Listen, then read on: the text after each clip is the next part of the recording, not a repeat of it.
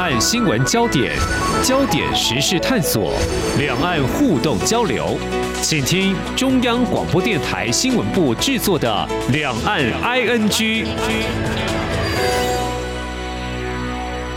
听众朋友，你好，我是黄丽杰，欢迎收听《两岸 ING》节目。我们知道，我们的国军是严密掌握台海周边共军动态，嗯，特别是我们国防部有设置监测系统之后，中共解放军扰台的项目还有次数，应该都是一清二楚的哦。今天要关心的是，国防部在最近公布监测到一颗。嗯，应该是探空气球吧。目前初步研判是这样，它飞越了海峡中线哦。其实，共机飞越海峡中线这几年就有，所以不是新鲜事。不过，气球却是首次出现。好，我们提到气球，其实有民用还有军用，简单来区分，用途可以说非常的。广泛哦，那么像在今年四月，我们国防部也就对外说了，我们跟气象局有长期的合作，那么执行高空气象探空气球释放作业，可以获得一些相关的资讯，提供飞航餐具，并且用来预测未来的天气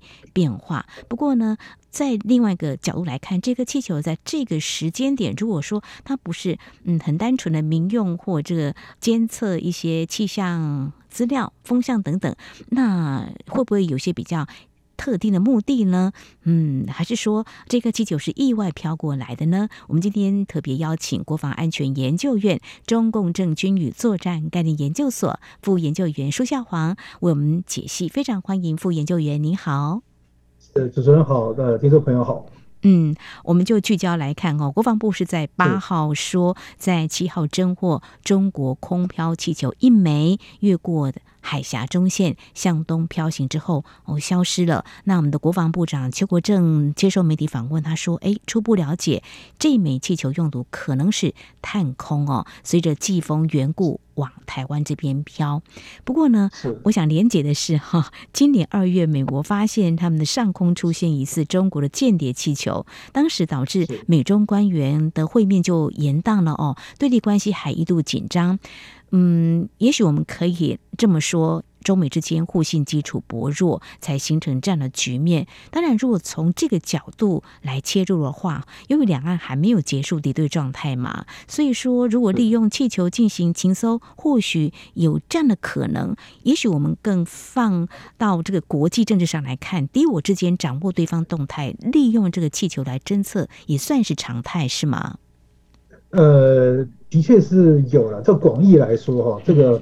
气球或者说平流层浮空气这样子讲，哈，因为现在其实科技发展迅速哦，像这个静态空或者临近空间，就是大概民航机的飞行高度以上，卫星的飞行高度以下，这个区域是人迹罕至的地方，哈。那现在已经很多人开始在思考说运用这个空间了。这个我们就回到这个气球这个话题哈，嗯，那其实因为主持人您刚刚提到说，今年二月份有一枚中共的高空气球，大概飞行高度六万五千尺左右，嗯，那个在美国后来被拦截下来，那疑似可能在收集相关讯息，然后其实同这差不多的这几年间哈，大概也有各世界各地都有类似的这种报道，就是认为说中共可能在。这个有一个气球的队伍哦，fleet 一个舰队这样子，在全球各地执行各种任务，但是它这个任务是什么，不是那么清楚。那是科学研究呢，还是气象啊呢，还是什么，还是军事的这个用途，不是那么清楚。但是另外一方面哈，有很多这些相关的报告指出，中共它也的确有一些研究单位指出说，这种高空气球，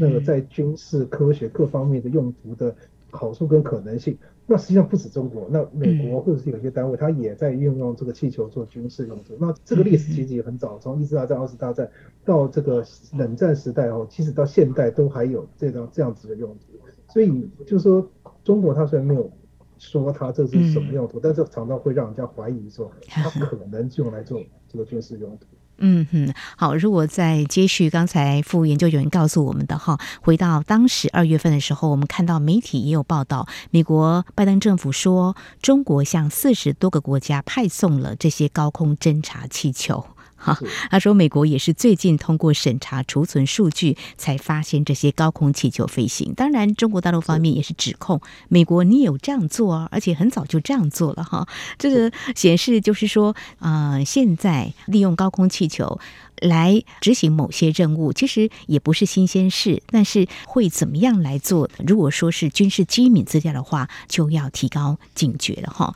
那提到这个部分，我们就。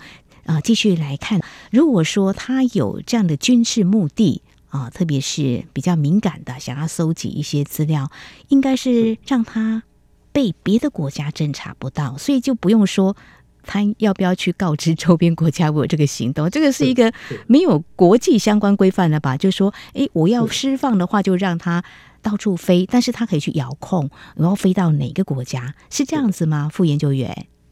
其实，因为各国国内它都有相关的这些法，因为它这已经侵犯到领空了。哦、那虽然我们讲说这个领空其实里已经有一定的定义，就是可能也许一百公里或多少以上，就已经属于太空，这个东西不算。可是近太空这个部分大约有点模糊地带。那六万五千尺其实并不算特别高，因为它。你一般的飞机哈，这个像有一些军那个特殊的军用机，它其实飞得到这个高度，像例如说美国的 U2 侦察机，嗯、那这个美国那个当时拦截它的是 F 二十二，这个它的最大升限到六万到六万五千尺左右，其实也都飞得到这个高度，所以理论上它还是在这个领空的范围。所以其实很多国家，像包括我我们在内哈，你都有一些相关的法律赋予，像国军或者是这个你的执法单位哈，嗯，你在万一有这种不明的飞行器侵犯领空的时候，是有一个。处置的权限呢、啊？这这其实是有这样的权利的。嗯嗯，免得危及一些安全嘛，对，对不对？您看，如果说民航客机在飞，或是军用的飞机在飞，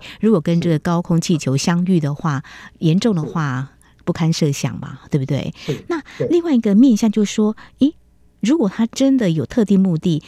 不让它被侦测得到是可以的吗？比如说它在一些国家在侦查的时候没有办法显现在雷达。我举个例子啊，像类似这种技术上是可以做到的吗？目前的资讯显示或你的观察，呃，气球是可以的，它没有办法侦。对，因为它的飞行特性跟飞机不太一样。哦，我们现在可以说飞机那个逆中是主要是让它使用这个，例如说像构型这个涂料。嗯或者是一些这个材料上面哈，这个让它能够尽可能减少反射雷达截面积。那这个因为飞机飞行的特性嘛，它的飞行高度可能也许尽可能让雷达哈不太容易，或者是你打在飞机上的这个雷达波反射的这个。因为像四面八方散射，你能够接受到的讯息就比较少，那从而让它比较难接受。可是气球没有办法，因为它的整个飞行特性，就是因为它是一个需要一个特殊材质，让它比空气轻，然后让它载着一个特定的载具飞到空中，所以它这个东西没有办法隐形，除非说它它上面有一些特殊的就吸波材料啊等等等等这些东西，但是这样要又会加增加它的重量。对，所以理论上不是那么容易，只是说。但有些可能有一些其他的这种更高的高度的近太空的普通普通气流，因为你的高度已经超过这个高度了，嗯、那或许可能就不是一般的雷达能够侦测到的这个距离。哦，那或许有这种可能。但是一般这种这个太空雷达其实是会被侦测到的。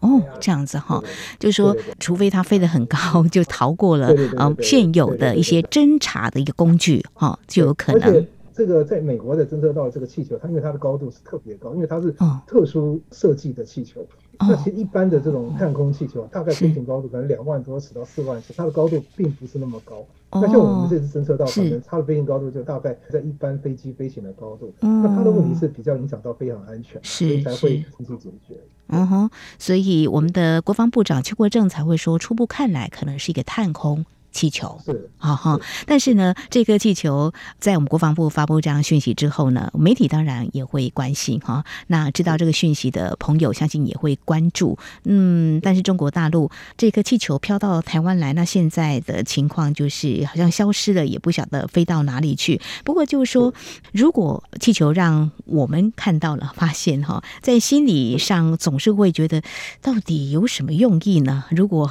呃我们没有专业的解析。的话可能会讨论啦，心里也不免恐慌啦。那如果在军事这个领域来看的话，军事作战的一环，我们怎么样来看这颗气球？假设它真的可能是意外飘过来，但是如果在军事上，我们就是料敌从宽嘛，哈，就是如果从这个角度来探究其实对于所谓敌我双方还是会有一些效应的，嗯。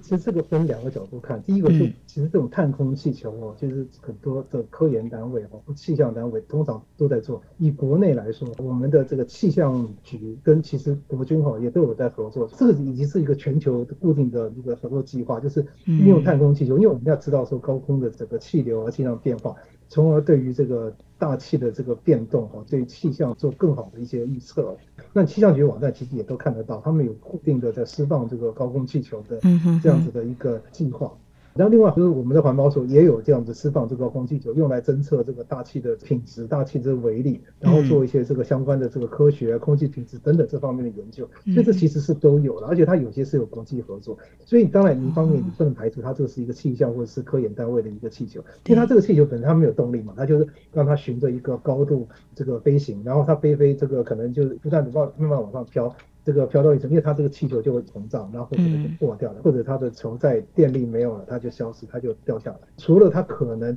飞行高度会影响到飞行安全对以外，那它可能没有什么特别其他的威胁。你没有办法预测它的这个飞行路径的话，那它就没有什么特别的军事作用。那另一方面，像在美国发现这种特定的这种高空气球呢，它就很可能有一些比较特定的目的，或许不是军用，或许也是科研，或许它只是收集一些大气资料，但是因为考虑到中国它近期发展很多特殊的飞行器或者是长程的武器，像例如说这个极超音速飞弹，它就是在临近空间，嗯、就是这个近太空的高度飞行。所以你某种程度上面呢，你要了解这个领域的一些大气的活动啊等等哦，这个其实对它这些研究也可能会有一些帮助。那另外它这些到底是不是军事用途？当然我们不知道，因为它可能会不会在利用这个。无线电哦传输一些讯息，你如果说没有当场拦截到的话，其实不知道。但是你从飞行路径来看呢，它有通过几个美国非常重要的这个地方，像例如说美国的飞弹基地、美国的这个这个范登堡这空军基地等等哦。其实，在更早之前哦，去年那个在夏威夷也曾经发现过类似的空飘气球。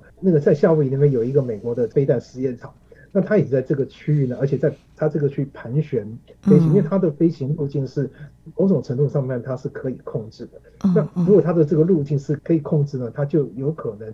飘到特定的位置，或者是循着一个特殊的路径飞行。那这样呢，它就能够执行一些比较特殊的目的。那你这样从它的飞行路径研判呢，你大概可以猜测它很可能有特定的用途。那气象气球它就是跟着大气飘，那它就可能就没有什么特定的路径可循。那它大概就不会作为这个特定目的，它就可能纯粹就是气象或者是大气灯的这种科学用途这样。嗯，好，非常谢谢副研究员你的解析，就是说可以从它的行进的地点或是附近有没有比较明显的标的物，可以来判定它是不是有特殊的目的嘛？这是很明显的。那如果没有的话，一般的所谓科研的研究比较没有机敏资料的担心，不过。各个国家要搜集的资料，其实也是一个非常辛苦的一个工程了哈。呃，所以来这样子看的话，因为我记得在二月份那个时候，这颗疑似中国所释放的这个间谍气球，美国方面还在说要不要把它击落不击落的问题哈。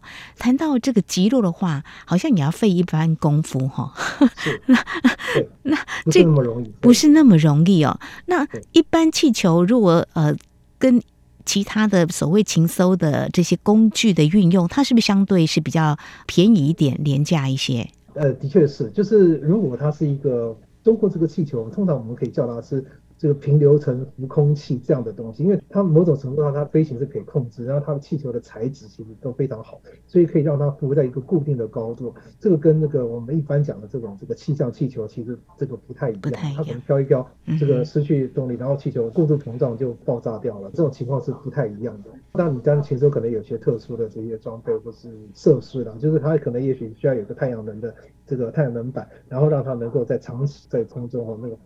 提供它的这样的电力等等，做这样的事情。好，非常谢谢副研究员你的解析，这也是在我们节目前半阶段，我们非常谢谢我们国防安全研究院中共政军与作战概念研究所副研究员舒孝煌，针对在上周我们的国防部对外公布，那么首次发现有一颗气球呢飞越啊这个海峡中线哈，那攻击扰台这几年我们也听到相关的讯息。多次了哈，但是海峡中线这颗气球啊、有飞跃到是第一次，所以呢引起了一些讨论。我们特别请副研究员为我们解析。我想稍后节目后半阶段，如果在更核心聚焦点，我们今天所提到的可能会有些军事的用途，那在目前这个时间点上，是不是也有一些想象或联想，或是我们超前部署来看的话，也是有一些讯息必须要去留意的。我想在稍后我们再来谈这样子的一个面向。今天的新闻就是明天的历史，探索两岸间的焦点时事，尽在《两岸 ING》节目。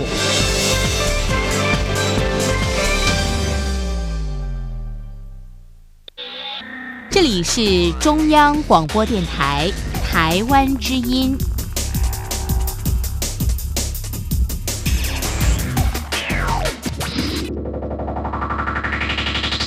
这里是中央广播电台，听众朋友继续收听的节目《两岸居》。我们在今天节目当中邀请到国防安全研究院中共政军与作战概念研究所副研究员舒夏华，特别为我们解析有一枚高空气球在上周飞越的海峡中线，怎么样来看啊？这样的讯息它所显示的一些可能我们必须要留意的面向哈。刚提到说，这个气球如果作为一个军事用途，有侦搜搜。工具的一个利用的话呢，诶，其实它是相对其他的还算是比较便宜一点，造价不会那么的贵，但是击落它可能不免有一些花费了哈，或是用什么样的技术将它击落哈，那我们就不免你想，因为它那个气球是塑胶材质嘛，或者是一些复合材料，哦、然后它是充氦气，过去用氢气的话，嗯、因为它一定要比空气轻的气体嘛，嗯，那你氢气可能集中就会爆炸，那过去。这个有过这样的例子，就是那已经是二二次大战时代，哦、那现在是充氦气。可是你如果是用机炮击落的话，即使当然飞行高度够得到，然后你打破这个气球，它也只是泄气而已。嗯、那这个如果飞弹也不一定能够追瞄得到它。这个当然，这个二月份这一次那个美国空军这个 F 二十二，它是用飞弹将它击落。当时他们并不知道说这个飞弹能不能够这个发射，就就没想到还是就是把它击，因为毕竟那颗气球比较重。嗯对，他打中了，他、哦、那个气球就爆掉了，爆掉了，就真的掉下来。对，嗯，还是要有专业技术哈。那其实我们再回想那个时候的新闻，告诉我们说，其实也不止一颗啊，有几颗。如果每一颗都要把它追踪到底，看看里面到底有没有征收到，美国不愿意让中国大陆或其他国家知道，哇，那这样会不会形成不堪其扰的一个情况？可能又是会类似那种。情况啦，我比喻哦，就像共机扰台，我们会呃情针尖嘛，哈，就是要去了解它的情况，我们要花费人力呀、啊，相关的硬体方面，这个在作战的一个角度来看的话，是不是也是一种先耗弱你的这个注意力？嗯，对，因为其实飞机当然因为它。比较大，比较重，然后容易侦测。那但它飞行时间会短。像浮空气呢，它就是可以飘很长的时间，它这空中可以飘，可能也许好几个月，说不定。那其实那颗气球被美国已经从一路从这个进入阿拉斯加就一路被监控，就是它整个航机是是监控到的。对，这个是并没有受到监控，只是美国一直在观察它在飞行的路径到底是怎样。那另外就是，它比较麻烦的是，它的这个仪器哈，不知道它的任务是什么。那或许它只可能只是转收所有的这个相关的这个信息之后呢，它可能也许透过卫星传递，然后在这个转发到某些特定单位去接收。所以它可能也许它上面不会有这个 recorder 去记录它，所以你不知道它到底收了什么讯息。对，那你要看它的仪器上是不是有些光学啊，这个摄影的器材啊等等。因为这些东西其实你用卫星啊什么也大概都收得到，也不需要特别的去。使用气球，所以那个东西真的就很难判定它到底执行什么任务。对，那我们今天讨论的除了美国、中国大陆之外，其实，在当时二月份大家热烈讨论的时候，哦，很多资料都被找出来，就是说一些国家也会出现这种高空的侦测气球哈。那像这个会不会形成一个国际必须探讨议题？刚才副研究员是有提到了，如果说高空大概多高的领域可以啊施予什么样的处理，这个在国际间有没有特别针对这个议题有？过一些讨论，或者说，其实就是看每个国家你自己去衡量。呃，如果危及到什么样的情况，就自己来做应应的处理呢？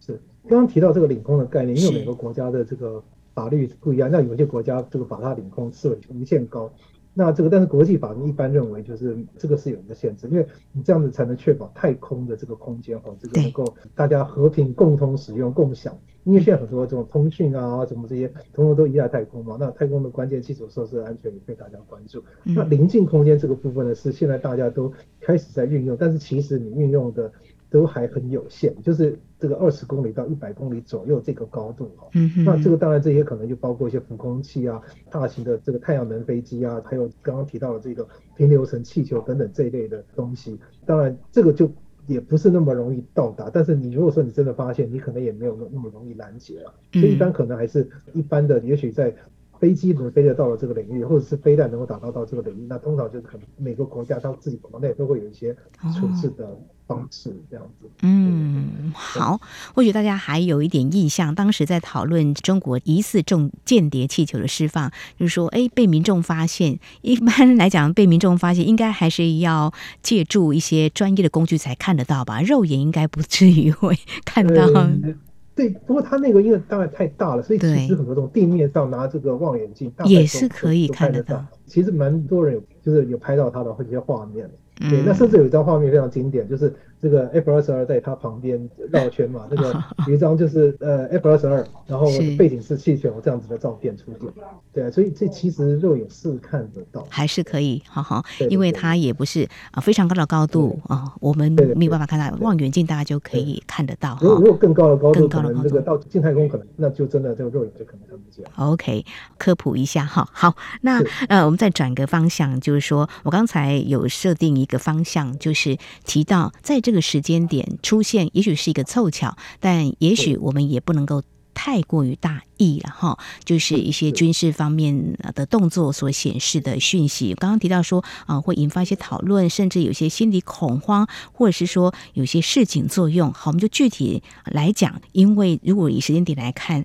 就是两岸现在中国大陆所谓的大交流也很热络啊，照理说好像。用这样子的方式有点违和嘛，哈。但是如果说从明年的一月总统的立委选举来看哦，关心的朋友也会啊留意到会有这样子的一个探讨，呃，是不是对于选举的某些的啊作为哈，这点部分的话，如果有的话，或者说应该怎么样来看这件事情？如果是有相关联的话，我们应该从什么样的角度来看呢？这样子的一个连结呢？其实一方面哈，其实我们一直都在关切中共近期啊，其实一段时间啊，就是用各种方式哦，对台湾实施认知战。那这些包括很假讯息，那包括一些周边的灰色地带冲突等等的，那多少都可能想要影响这个台湾对于某些这个事情的认知哈。那这是一个，当然我们这个我们就要提高警觉，这个因应中共的这些相关的这些认知战的作为等等哈。那这个国内其实已经蛮多的讨论。那另外一方面就是，其实不只是中国，那很多这个有些国家，它有时候也会有一点想要设法操作其他国家，像例如说这个大选或者某些政治议题等等，可能透过某一些动作。那我们现在看到中共，它其实一从去年八月来，它这个中共在我们周边的这些海空域的相关活动都大幅增加。那甚至有时候连这个连火箭通过，有时候都会拿来。做一种这个 类似的这样认知战，就是想要影响这个台湾的民众对某些事物的观感这样子。对，那所以他是不是会这样操作？我觉得的确我们是要审慎观察。那他如果说只是一颗两颗这样不小心飘过去，那他也没说什么，那大概他可能只是一个飘过头的空飘气，这个 气象气球。对，但是如果说观察到比较多，然后这个有一些特定的任务或特定的作为的话。那当然就可能就必须要密切注意，它这个是不是有特定的目的这样子。是，所以说这颗气球到底是唯一就是特例，或者说之后还会有多颗的气球飘过来？如果这样的话，显示我们更要留意了，有可能是一个有目的的作为了哈。所以有这一颗之后，接下来我们也不能够啊轻忽在后续跟气球相关的所谓军事。探测的动作，或是会影响选举的这样的因素，都是要考量的。像我们今天谈了很多两岸之间，那有提到美国跟中国大陆，那其实以其他国家有没有一些实例，就你们所了解的，是可以来做一些参考？或许我们可以做一些因应。有时候怕我们呃过度的联想，或者说呃在因应上可能会有点，并不是切近比较客观的事实。对，因为气球这个东西其实很难对付了，因为它就是这样子飘过去。刚才也提到说，它其实很难拦截它。然后每个国家它自己的侦测跟这个空防能力都有一定程度的限制，这个所以。通常可能这种轻飘气球大概不会特别去处理它，所以是这个今年这个二月份就美国发生这些事情，这是一个特定的事件。当然侦测的能力其实是一个，就是我们确保我们自己对于周边的这些这个空中的这些活动吧，那个能够有绵密的侦测。所以我想国防部公布这些相关的讯息是对的，就是就是一方面我们其实是告诉这个。对手，这个你你的这些行动，我们其实都看得到。不要以为那你的这些行动神不知鬼不觉，是，那我们可以看得到。对，那另外一方面也告诉民众说，我们这些讯息其实我们都有掌握。就听到国防部说这个让民众放心，但是让民众可能担心说，那我怎么放心？你到底做了什么事情？这个国防部公布这些相关的讯息，那确切是告诉民众说，我们周边的相关的动态，我们是。的确有所掌握的，但是你公布到多少？当然，我觉得这是一个技巧，没错，因为你这牵涉到你的侦测能能力，嗯，那这这是一个了。那另外就是，他如果说没有这个危及这个安全或者什么，可能他就是做对空域实施这个警告，就是你旁边的民航机可能要这个避让，因为它也许在特定高度，也许可能会经过这个民航的一些航线，或者甚至可能你看它有没有通过这些比较敏感的设施，像军事这个设施，或者是刚刚有提到它特定的路径，如果说也许在针对我们可能有像比如说演训啊，这个武器试射，这个时候突然你有这一类的异常的这个周边的海空活动，当然我们可能认为它也许有这种求收的这个用途。那如果不是，它只是这个通过某些呃也许会影响非常安全的这个航线，那就是警告这个周边的这个航机的特别这个避让这样，因为它没有动力嘛，它也无法控制，对你呼叫它，它也不会理你的，对对。但就能目前能做的大概就是这样。那你至少是。我觉得重点是你看得到它，嗯，那你看得到它呢，你就能够提高警觉，就是侦测它，看它的动态，然后呢，必要的时候呢，就对这个周边的航空器呢，就是提出警告，那么避免这个造成这种飞航的这个安全。这样子，真的有什么状况，我们再这个做进一步处理。是，我想我们国防部呢，在这个部分呢，应该会因应得宜哈，对外公布资讯，让大家了解呢，啊，我想是正确，也是有它的必要。好，针对国防部日前发布监测到第一枚中国的探空气球飞越海峡中线，怎么样来解读它所显示的讯息，以及如何做最好的应应？非常感谢国防安全研究院中共政军与作战概念研究所副研究员舒孝华非常专业的观察解析，谢谢您，谢谢，谢谢。好，那么在节目尾声，关心几个相关的军事焦点。中科院系统发展中心主任林俊村及中科院团队获得第一届的行政院国防科技贡献奖，而蔡英文总统今天也特别接见他所带领的计划团队。逐一克服技术瓶颈，像是建立反制机动变轨弹道飞弹能力，透过自主开发的主动式电子扫描、相列雷达和软体，可以远距离精准追踪，并预估弹道飞弹拦截点的位置，大幅提升系统拦截距离以及在极稀薄的空气下的拦截性能。对于经济武器系统功能、性能还有国防自主政策都有关键性突破。另外，所率领团队在天宫三型武器系统量产部署上，也借由系统工程方法，整合了跨领域技术，突破关键瓶颈限制，提升产制武器系统能力，顺利完成量产部署，